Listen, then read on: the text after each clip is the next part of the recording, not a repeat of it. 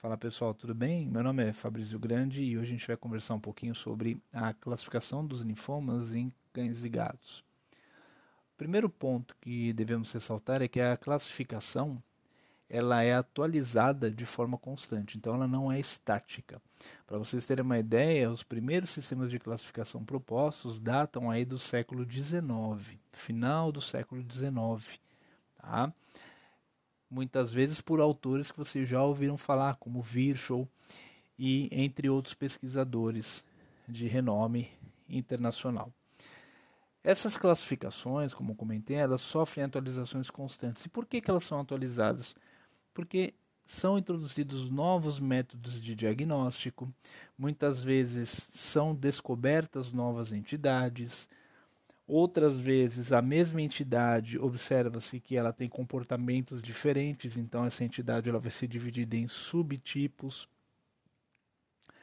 E devido a essa evolução, então, da medicina, as classificações são atualizadas. E o objetivo disso é facilitar a conversa entre os patologistas e oncologistas, né? uniformizar esse diagnóstico oferecer mais informações sobre o prognóstico e também mais informações sobre o tratamento. Tá? Então, por isso que as classificações são sempre atualizadas.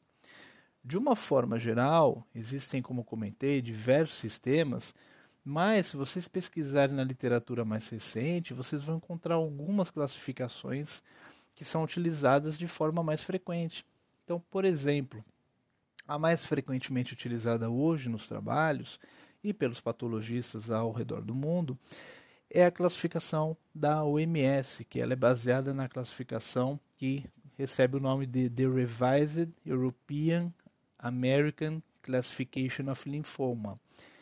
Esse, essas palavras todas elas são resumidas no acrônimo REAL, R-A-R-E-A-L. Tá? É uma classificação bastante importante que leva em consideração não só os aspectos morfológicos no HE, na hematoxilina eosina, mas também os aspectos imunohistoquímicos, né, o imunofenótipo, a apresentação clínica, localização anatômica e também, algumas vezes, o perfil molecular, o perfil genético. Tá? Então, essa é a classificação mais atual. Temos outras também, como a classificação de Kiel, ou Kiel, se escreve K-I-E-L, tá? que é uma classificação que vocês vão encontrar nos papers com muita frequência em artigos que versam sobre classificação citológica dos linfomas em cães e gatos. E vocês também vão encontrar um outro sistema chamado Working Formulation que está caindo em desuso.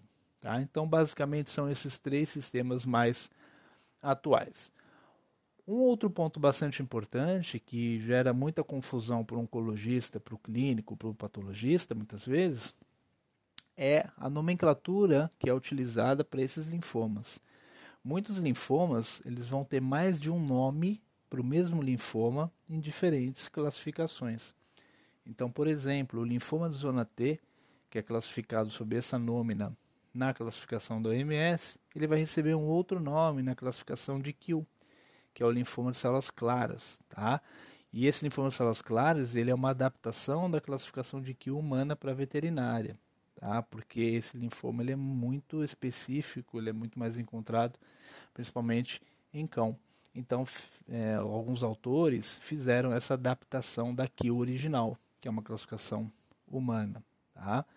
Outro exemplo é o linfoma difuso de grandes células B.